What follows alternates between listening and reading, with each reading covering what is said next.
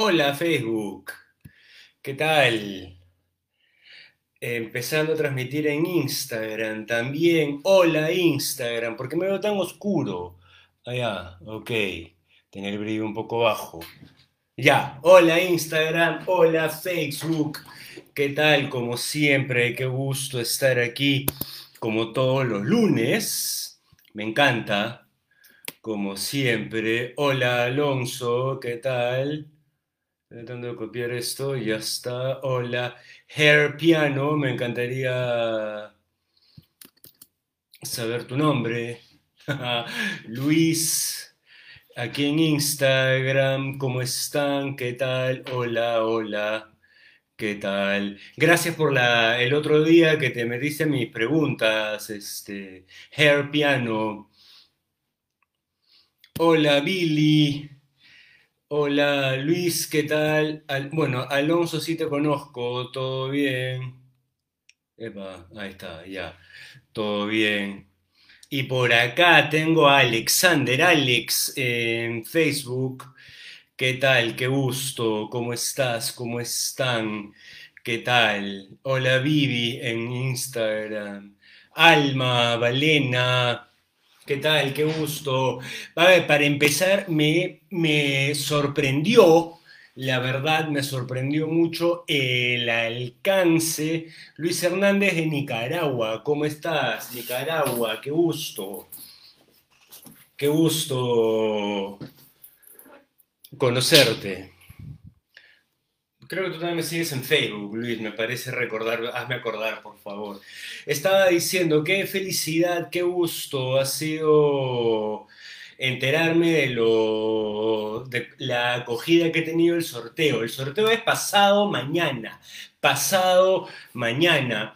Sorteo mi libro de Fundamentos Armónicos y Armonía uno eh, de un total de, de tres libros grandes de armonía. Hola Franco, Eh, en fin, ya si a alguien le interesa todos los productos que yo tengo, me puede preguntar. Y por ahí en mi página en Instagram está en mi perfil, está un acceso a todos mis libros y a todas las cosas que hago también.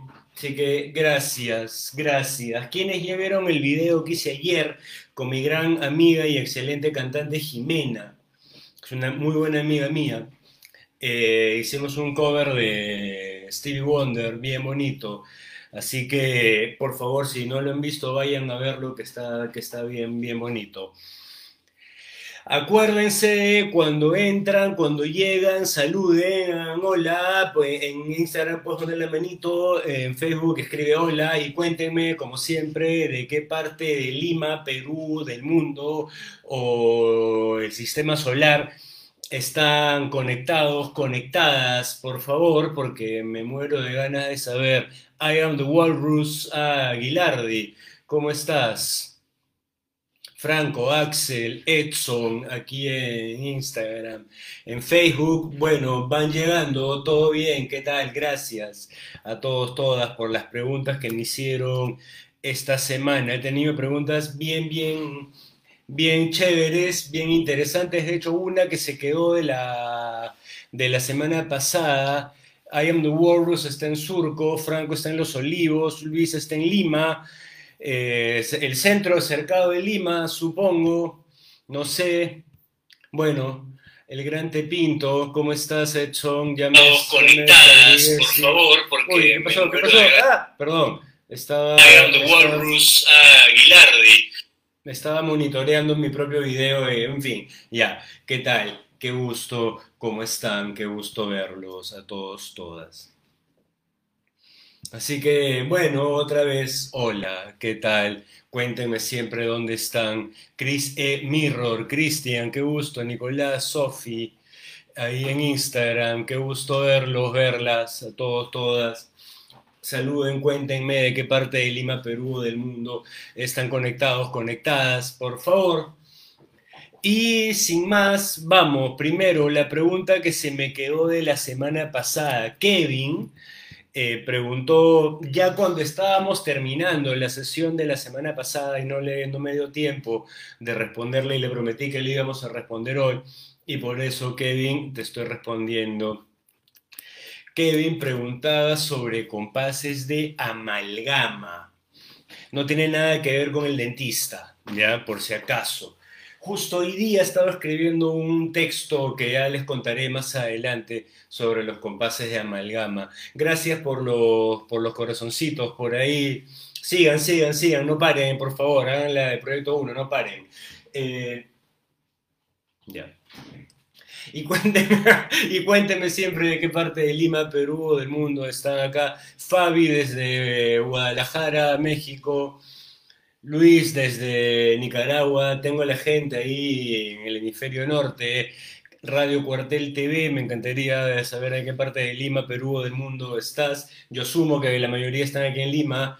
Fabi desde Guadalajara, México, gracias. Agua. A ver, ya. Entonces, Kevin preguntaba sobre los compases de amalgama. ¿Qué cosas son los compases de amalgama? Un compás de amalgama es un compás que suele tener un numerador grande, mayor de 4. Los compases simples son llamados los que tienen un numerador de 2, 3 y 4. 2 cuartos, 3 cuartos, 2 medios, 3 octavos, etc. Y en fin, hay un montón de otras cosas más que se puede hacer. Yuli, ¿qué tal? Desde Cusco, ¿cómo estás? Y los compases de amalgama son compases que suelen ser irregulares. Un compás, Oli, Sireno Unicornio, qué gusto, Fer. Los compases de amalgama son compases que tienen un numerador grande y suelen ser irregulares. Un compás de 5 cuartos, por ejemplo, suele ser una suma, una amalgama de dos compases, un compás de 3 y un compás de 2. O puede ser al revés, pero lo más común es que sea primero 3 y luego 2 podría ser dos y luego tres también, sí, no hay problema. Todos hemos escuchado un tema en cinco cuartos porque todos hemos escuchado el tema de Misión Imposible.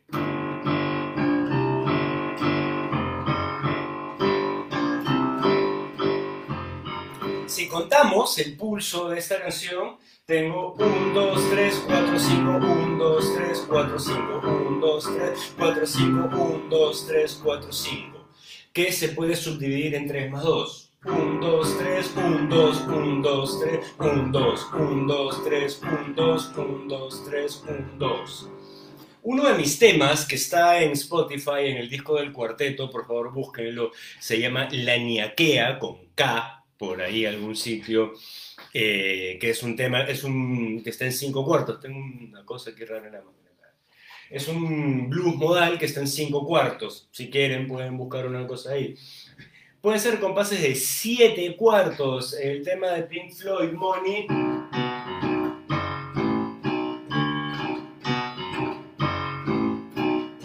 Está en un compás de siete cuartos, que probablemente sea un 4 más 3. 1, 2, 3, ah, 1, 2, 3, 4, 1, 2, 3, 1, 2, 3, 4, 5, 6, 7, 1, 2, 3, 4, 1, 2, 3, 1, 2, 3, 4, 1, 2, 4 más 3. Este video, Luis, va a, estar, va a estar después compartido en mi IGTV, así que si quieres puedes revisarlo cuantas veces quieras más adelante. Todo bien, todos mis lives anteriores están en IGTV, aquellos que están en Instagram, aquellos que están en Facebook, aquellos, aquellas que están en Facebook, están también acá en mi página de Facebook, así que pueden buscarlos cuando quieran. Eh, otro tema que está en 7 o que tiene partes en 7 es la...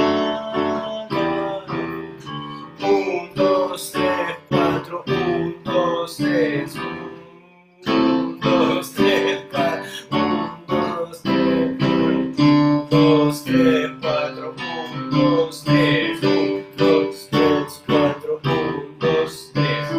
Es otro, es otro tema, otro ejemplo que está en 7 cuartos, o siete octavos, o siete medios, o en fin, lo importante es que arriba tiene el número 7, tiene siete pulsos por compás. El anterior tenía 5 pulsos. Son los dos compases de amalgama más comunes, los de 5 y los de 7. Yo tengo otro tema en ese mismo disco del cuarteto llamado Backgammon. Lo voy a poner en historia. Eh, un tema llamado Nina, que está en 6. 1, 2, 3, 4, 1, 2, 1, 2, 3, 4, 1, 2, 1, 2, 3, 4, 1, 2. Es un tema que está en 6 cuartos también. De hecho, bastante de mi música está en compases de amalgama, en compases irregulares, compases raros. Entonces, los más comunes son los impares, 5 o 7, que suele ser, el de 5 suele ser 3 más 2. Es raro, pero puede ocurrir 2 más 3. Y los de 7 igual, suele ser 4 más 3. Es más común que el más largo esté primero y luego el más corto, o sea, 4 primero, luego 3 pero podría ser cualquier otra combinación que al final sume 7. 3 más 4, 2, eh, sí, 2, 3, 2, 1, 2, 1, 2, 3, 1, 2, 1, 2, 1, 2. Raro, pero posible, al fin y al cabo. Y esos son, este, Kevin, los compases de amalgama. Espero haber respondido tu pregunta. Me encantaría que me cuenten, que me cuentes, por favor, si esto les gusta mucho, pónganme un like, pónganme corazoncitos, pónganme reacciones, compartan si, si esto les parece muy interesante. En Facebook se puede compartir este post, en Instagram pueden pasarle la voz a sus patas, por favor, háganlo, háganlo. Y esa fue mi primera pregunta de hoy que en realidad era la semana pasada, pero la guardé para hoy porque me preguntaron un toque tarde, así que nunca es tarde para responder. Ahí está Nicaragua, qué bien, qué bueno. ¿De dónde más tengo gente? Tengo gente en México, tengo gente en Nicaragua y probablemente el resto de mi gente esté en Perú conmigo. Eh, tengo gente en Cusco, tengo gente en Lima. Me encantaría que me cuenten un poquito por dónde andan. Ya me encantaría. Es, pasa muy rápido los nombres, a veces no puedo saludar, pero igual, gracias, gracias, gracias. Pregunta número dos. Voy a dejar la pregunta más difícil para el final. I'm Brett Martz. No sé si estás por acá. Esa fue una pregunta que salió de Instagram. Si estás por acá, por favor, este Dime, para empezar, ¿cómo es tu nombre? Por favor, porque no entiendo. Y Inbred, I am Bread, asumo, Bread Marx, por favor, me pidió que le recomiende libros, libros de contrapunto, de songwriting, de armonía, etc. A ver. Yo cuando, es, cuando estudié y los cursos de contrapunto que yo he diseñado y que yo enseño, no trabajan sobre contrapunto clásico contrapunto barroco que le dicen del siglo XVII, XVI, polifonía, todas esas reglas de contrapunto que eh, en mi opinión son un toque rígidas. O sea, no es tan mal. La rigidez de las reglas es lo que hace que después este, se nos desarrolle el cerebro para tener, se nos desarrolle la creatividad para tener muchas más... Y ah, mira, justo estábamos hablando de tus libros.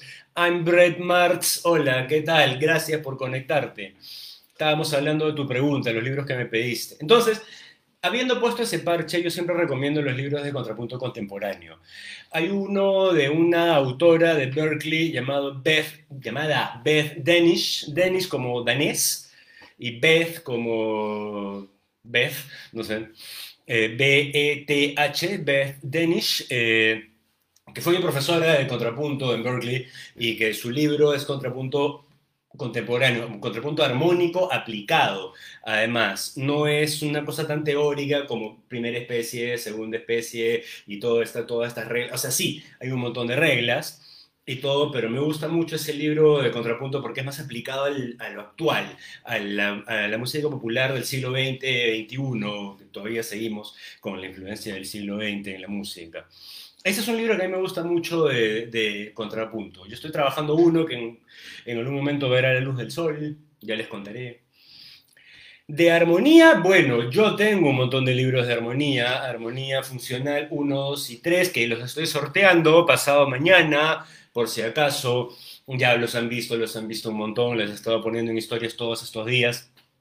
Así que por favor, este Si no has participado en el sorteo, hazlo, porque tengo los libros de armonía, fundamentos armónicos, que es lo más básico, armonía funcional 1 y hasta varios tipos de armonía, armonía negativa, armonía en terceras cromáticas, armonía de blues, y estoy trabajando un par más que muy pronto también ya se enterarán aquellos que me siguen religiosamente en redes. Aparte de esos, un poco depende del nivel de donde estés.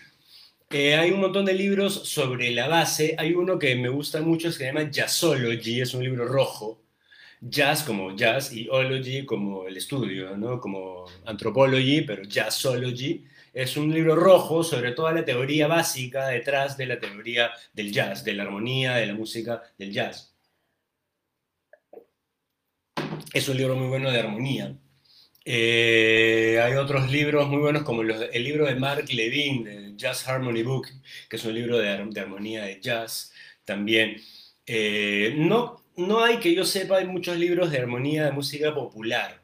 Se me ocurre ahorita uno que es un argentino llamado Claudio Gavis, que es un libro de armonía de música popular, un poco más o menos tratando de eh, conciliar el mundo del jazz con el mundo de la música popular argentina, con el tango con, y con el pop en general. Hay un brasileño que no es brasileño, es rumano, si no me equivoco, pero todos, toda su carrera la ha hecho en Brasil y su libro está en, eh, en portugués, llamado Ian Guest, Guest como huésped.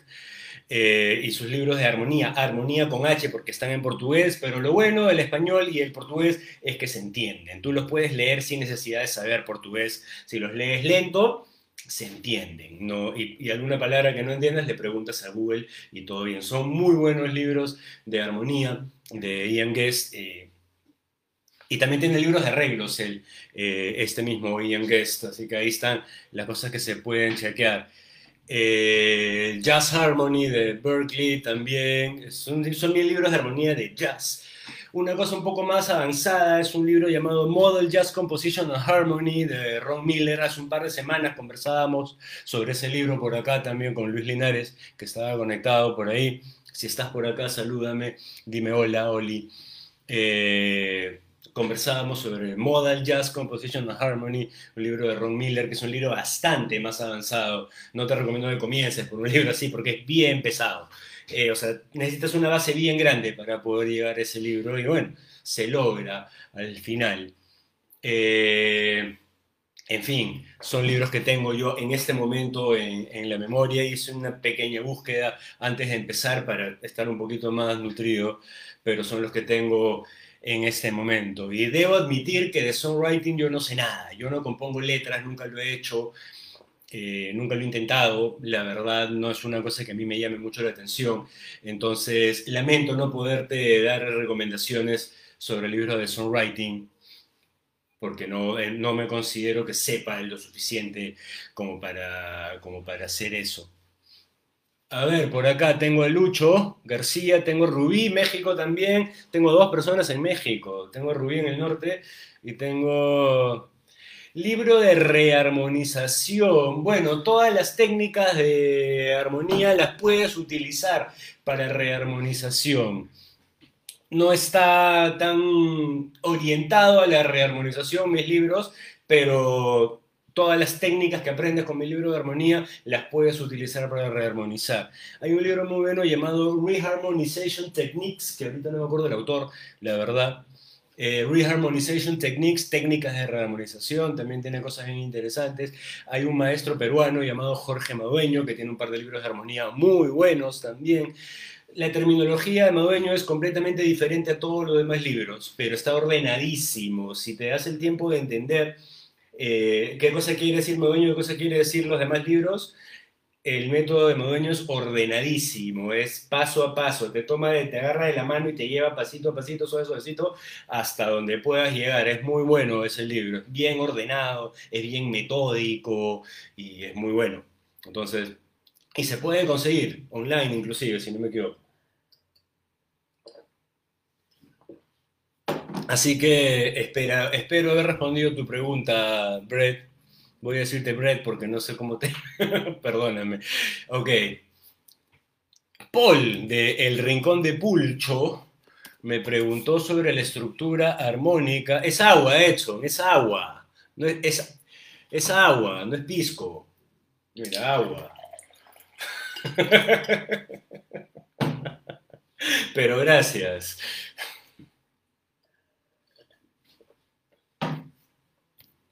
Ok. El Rincón de Pulcho, Paul preguntaba sobre la estructura armónica del vals peruano.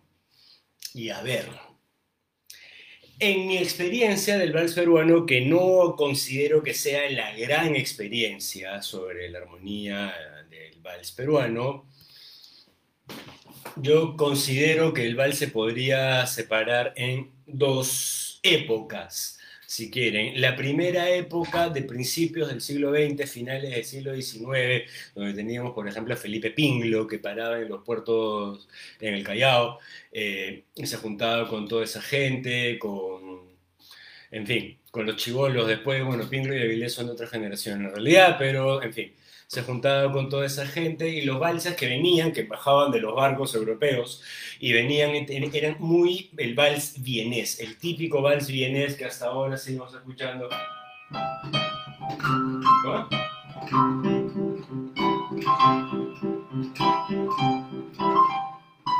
¿No?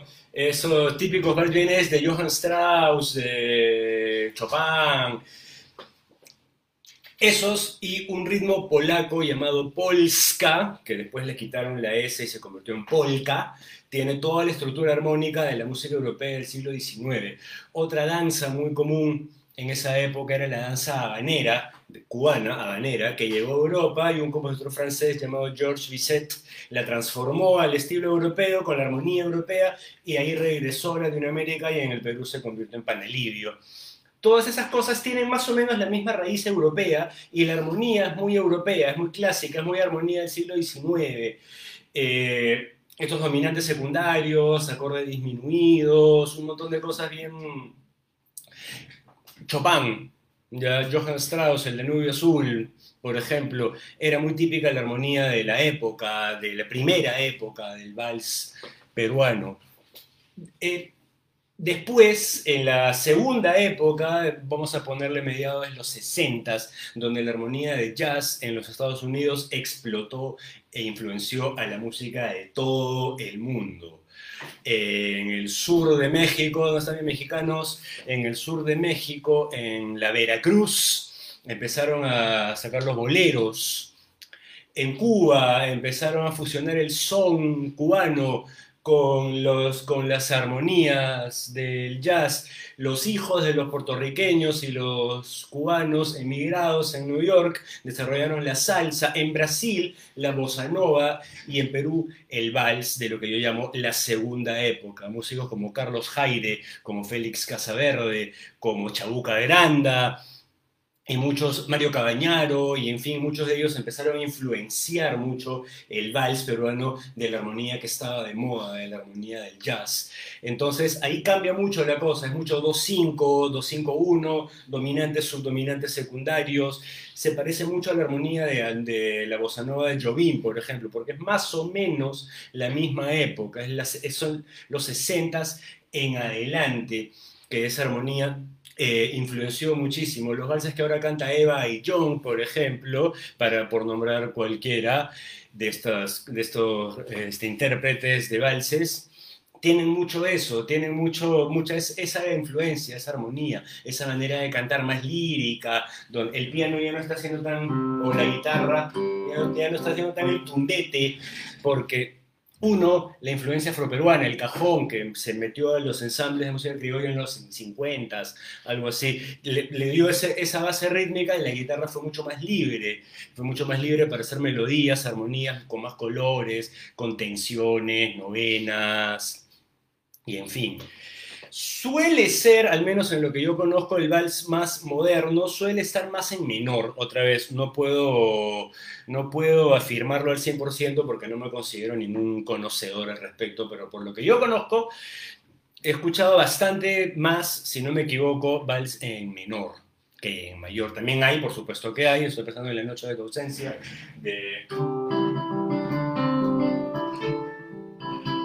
Ese tema de Mario Cabañero que acabo de destruir, perdón, eh, este modo mayor. Los valses antiguos, que son los que cantaba, por ejemplo, Carmencita Lara, eh, son, es otra estructura. Tienen algunos, inclusive, mucho, muchas raíces andinas. Las melodías, las armonías son a veces, en muchos casos, bien, bien andinas. Entonces, Paul, espero haber respondido tu pregunta. Me pusiste un reto porque, otra vez, yo no soy ningún conocedor sobre esto, pero espero haber respondido, haber respondido tu pregunta satisfactoriamente. Si sí, coméntame y si no, también coméntame, por favor, para este, prepararme un poquito más y por ahí que podemos elaborar la, la próxima semana. Esto es agua. Eh, una vez más, cuéntenme qué parte del Perú, del mundo, del sistema solar, de la galaxia, están todos acá conectados, conectadas. Tengo gente en Nicaragua, tengo gente en México. Si les gusta esto, ah, ya te vi, Luis, ya te vi en Facebook. Si te gusta esto, dame like, dame reacciones, muchas, por favor, en Instagram, en Facebook. Compárteme, por favor, comparte esto, si es que consideras que alguien más le va a interesar le, sirva esto. Risueñi. Ah, Mateo, ¿cómo estás? ¿Qué tal? Qué gusto. Qué gusto verte. ¿Cómo estás? Surco, Perú, qué bueno, qué, gusto. El otro día te estaba esperando en mi, en mi Zoom de mis alumnos. Qué pena que no pudiste llegar. Y la última pregunta, y esta va a ser larga porque Lucho, por acá lo vi hace un ratito, me preguntó sobre la escala doble mayor armónica y sus modos. Sí, la escala doble mayor armónica existe. Para empezar, habría que hablar un poco de dónde sale esa escala. La escala, todas las escalas de siete sonidos que son las que más utilizamos en la armonía de la música popular o en la armonía de jazz, en la armonía más brillante. Tenemos una escala mayor, tenemos una escala menor y tenemos una escala menor armónica que tiene ese, esa segunda aumentada. No, menor armónica, perdón. Es una escala menor, pero que tiene esta segunda aumentada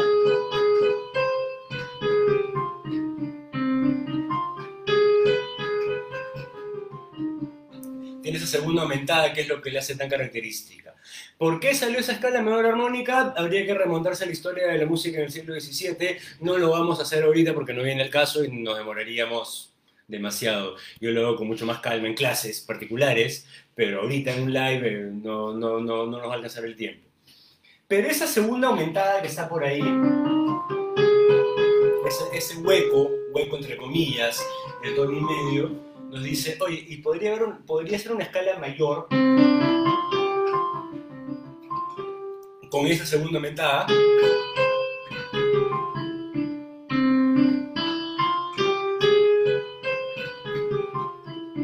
Y a esta escala se le suele llamar la escala mayor armónica, porque es como una escala menor armónica, tiene esa segunda aumentada, pero tiene una tercera mayor.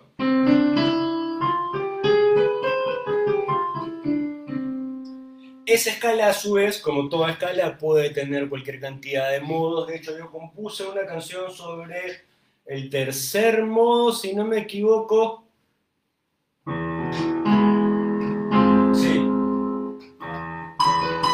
el tercer modo de esta escala mayor armónica que yo llamé frigio bemol 4, la pueden buscar en Facebook, se llama Downer Mephisto. Mephisto como el personaje de mitología, el demonio, y Downer como down, como deprimido. Downer Mephisto, la pueden buscar, está en YouTube. Eh, compuse esa canción y si no les pongo el link luego acá para sobre un modo de la escala mayor armónica. Entonces, empezando por ahí, hay algunas escalas que tienen no una segunda aumentada, sino dos. Esta.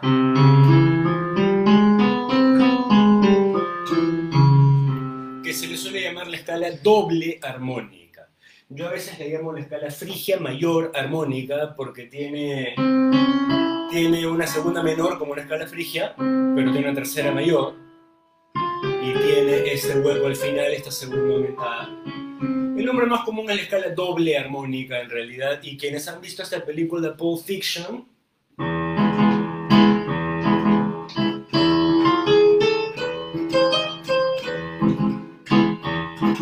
Hay un tema de los Black Eyed Peas que agarró esa misma melodía y se puso a rapear encima, pero es la misma melodía, es una canción del surf rock de los años 60, si no me equivoco, no me acuerdo cómo se llama el artista, la verdad, pero está, armada, está armado en la escala doble armónica. Esta escala se le suele llamar la escala doble mayor armónica porque tiene una tercera mayor. Voy a regresar a Do. Y además porque uno de sus modos se le suele llamar la escala menor o doble menor armónica, porque tiene tercera menor y tiene dos segundas aumentadas, por eso doble armónica. ¿Ya? La escala doble armónica entonces tengo que tiene sonoridades bien interesantes como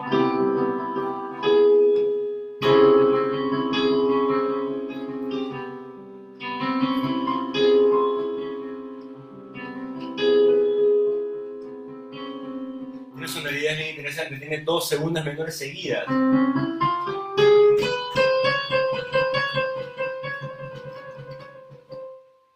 Y como toda escala de siete sonidos, o como toda escala en realidad, se le puede sacar sus, sus modos.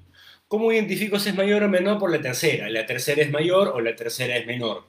Jeremy, ya vi tu pregunta, vamos a ver si nos alcanza el tiempo ahora para, para conversar, pero dame un ratito que estamos conversando sobre esto de acá. Estas escalas no, no suelen tener nombres fijos, como una escala mayor, una escala menor, una escala mixolidia, una escala dórica, sino que tienen demasiados nombres. Por ejemplo, esta escala doble armónica, que algunos le llaman la escala gitana, he visto también creo que la escala árabe o klezmer inclusive, puedo estar equivocado con eso de klezmer, no conozco mucho sobre, esa, sobre la música de Israel, la música israelí.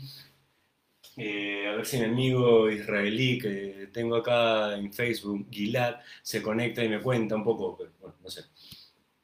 Eh, y puedo sacar cada ultrafrigio, esa, esa es otra, esa es otra, eh, pero es un modo de esta escala también.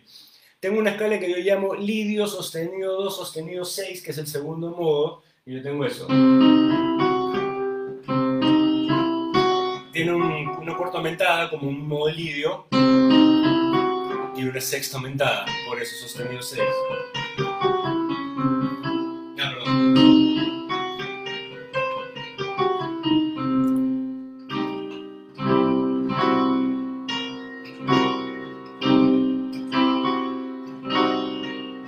Se puede hacer un montón de cosas con esto de acá. El tercer modo que algunas personas le llaman ultrafrigio.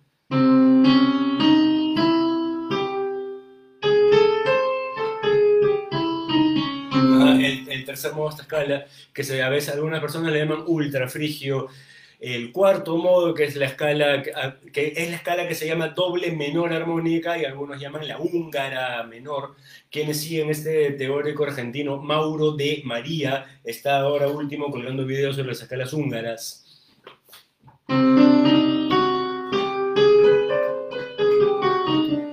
Es una escala que tiene unas, eh, dos segundas aumentadas, tiene una tercera menor, y por eso esta se le suele llamar la escala doble menor armónica o la escala húngara menor. Y así podemos ir sacando los, los siguientes modos. El quinto modo, yo tengo esto. Estoy mirando, sí, yo, yo he hecho eso en algún momento.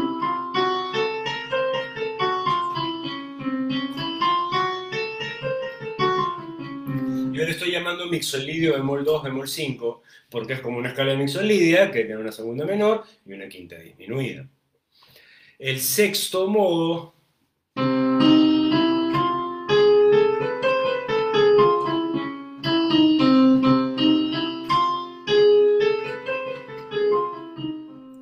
llamo jónico sostenido 2 sostenido 5 porque es como una escala mayor, jónica, que tiene una segunda aumentada en lugar de segunda mayor y una quinta aumentada en lugar de una quinta justa. Y el último, que es un modo de lo más oscuro, tiene una tercera, es como una escala locria, pero tiene una escala, tiene una tercera disminuida y una séptima disminuida. o es, es una locura.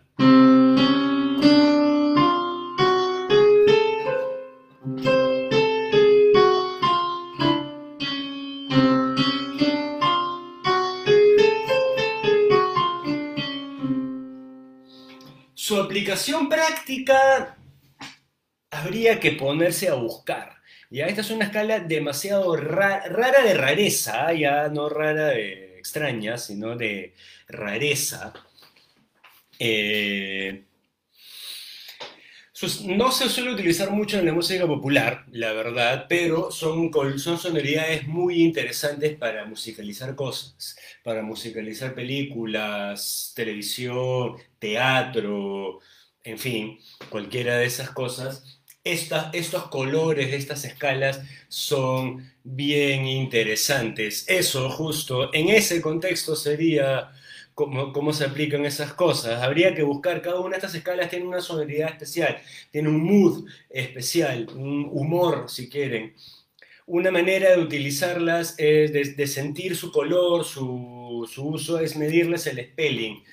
Y dentro, dentro de un punto de vista atonal, mientras más sostenidos tienen el spelling, suele ser una, considerada una escala muy brillante y mientras más bemoles tienen el spelling, suele ser considerada una escala muy opaca, muy oscura. Los modos de esta escala, tengo un modo que tiene 3 sostenidos, o sea, tiene un brillo de más 3, y, tiene, y tengo otra que tengo menos 7 en el brillo, o sea, es una cosa oscurísima, loquísima, super dark, ¿no? Entonces, esa sería la manera de aplicar esto de acá. Yo en algún momento empecé a hacer una exploración sobre esto, justamente sobre todos los modos de todas las escalas que me podía imaginar. Y eso es el archivo que estoy mirando ahorita para poder responder a la pregunta de Lucho. Eh, no profundicé más porque en realidad no le encontré mucho sentido práctico, pero da la situación por ahí que en una de esas podemos conversar y podemos aplicar, hacer esto un poquito más largo, ¿por qué no?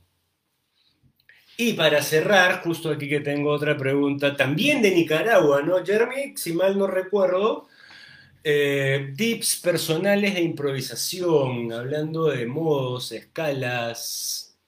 Hmm. A ver. Yo con para empezar, la música que yo hago es modal, es jazz modal o atonal, que podría definirse como en, algún sitio leí, la verdad no recuerdo con, dónde, Pocos acordes, mucho espacio libre, básicamente. A diferencia del jazz tonal, que es el jazz que se suele escuchar en la década, hasta la década de los 40, 50, Bebop, Monk, Charlie Parker, Dizzy Gillespie, todos ellos. Y después la música que empezó a componer Miles Davis, que es mucho más libre, es mucho más larga, un, un solo acorde que dura 8, 16 compases, ya se mantiene un ratazo, un rato muy largo, después cambia de acorde hacia otro, ya pongo es, hago esta introducción porque así es como yo hago esto para improvisar también. Este tipo de armonía es bien modal, entonces, a menos la que yo utilizo para componer, es bien modal. Y este tipo de armonía modal son muy pocos acordes. Para improvisar lo que yo hago es desplegar el color del modo. Es un tema mío llamado Backgammon.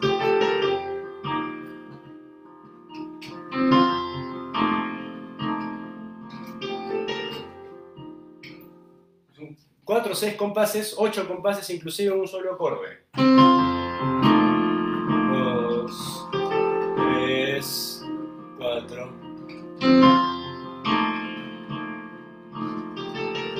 Compás de un solo acorde, luego otro acorde.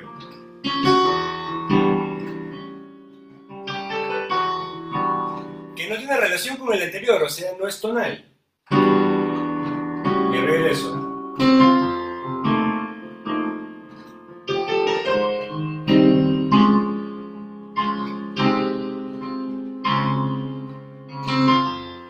Entonces, para improvisar, lo que a mí me gusta hacer es eso, es desplegar el modo. Esta canción, este primer acorde es mixolidio. Sale del modo mixolidio y en fin. Cuando yo improviso...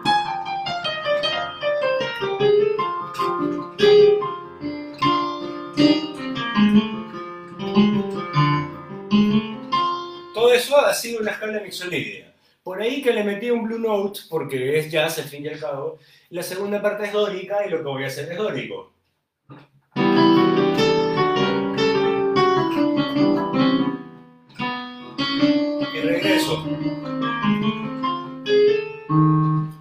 Por ejemplo, básicamente, armónicamente eso es lo que hago para improvisar. Ahora, algo que a mí me parece muy importante, hola Tati, hola Milagros, casi, casi lo evité a propósito, este, pero ya, a pedido de Mateo.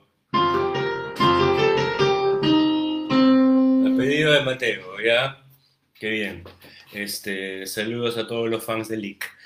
Eh, algo que me parece muy importante en el momento de improvisar es pensar hacia dónde se va a dirigir mi melodía.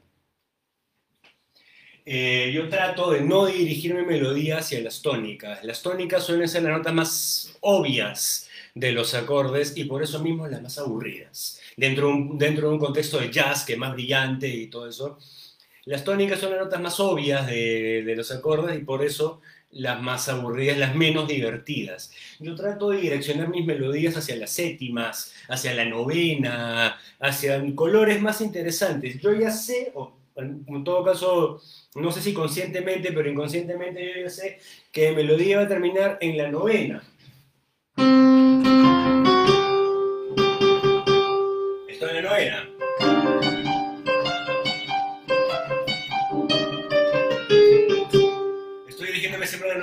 Me voy a la tercera.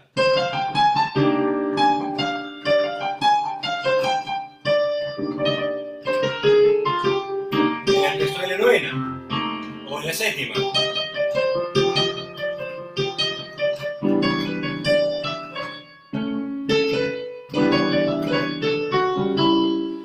Estoy jugando sobre la séptima o sobre la quinta. Trato de no dirigirme hacia las tónicas, trato de que mis melodías no lleguen hacia la tónica, porque en mi opinión es lo más obvio y por eso mismo es lo menos interesante. Eso a mí me parece lo más importante al momento de improvisar. Toma práctica, obviamente, toma entrenamiento poder hacer eso, pero eso a mí me parece lo más interesante al momento de, de improvisar. Así que, Jeremy, espero haber respondido tu pregunta. Y no tenemos más preguntas, a menos que alguien me haya dejado alguna en el formulario a última hora, eh, que no creo. Y si sí, pues vamos a tener que dejarla para la próxima, porque ya estamos cerrando. Si me dejaron una pregunta en el formulario a última hora, pero bueno. Y Benji, como siempre, el Benji todas las semanas me deja preguntas. Ok, respondámosla. Benji, pregunta, ¿cómo empezar con la transcripción en jazz de oído? Saca todo de oído. Yo soy, a mí no me gusta escribir las cosas. O sea, cuando estoy estudiando un solo, yo nunca lo escribo. Eh, que al- algunos llaman transcribir a, tocar las melodías que ha hecho alguien más. Yo recomiendo todo de oreja, probar, prueba y error. La, mejor manera de sacar cosas de oreja es prueba y error. Con el oído entrenado uno puede saber si la melodía está en la tónica, está en la tercera, está en cualquier cosa que tenga que estar. Ya. Pero en todo caso, Benji, eh, yo empezaría con jazz tonal, o sea, cosas de los años 40 hacia atrás. Bebop, que ya de por sí es complicado, Monk, eh, o, o to- cualquier cosa que sea jazz tonal, standards, como la gente toca standards. Esa, es- esa sería mi mejor manera, en mi opinión, de empezar a, trans- a transcribir, entre comillas, a sacar de oído y repetir las, las melodías, los solos que ha hecho alguien más, ¿ya? Las- los solos que hacen otros músicos sobre standards. Luego, ya una vez que los estándares ya no ofrecen ninguna dificultad, métete con las cosas atonales, métete con el jazz modal de Miles Davis, Wayne Shorter me gusta mucho, su música, cómo compone, cómo improvisa, Coltrane, Coltrane es un reto para cualquiera. Eh, otra persona que me gusta mucho sus solos y su, su música es Horace Silver, que sigue siendo tonal, pero de una manera bien interesante, bien especial. Eh, pero igual puede sacar solos interesantes ahí de Horace Silver. Eh, Yo estoy hablando de pianistas porque yo soy pianista, pero no sé si los demás instrumentos, yo sé que a los saxofonistas les encanta transcribir Charlie Parker porque es un referente general, ¿no? Ah, justo hace unos días con un alumno estábamos analizando blues de Charlie Parker, por cierto, bien, bien, bien interesante.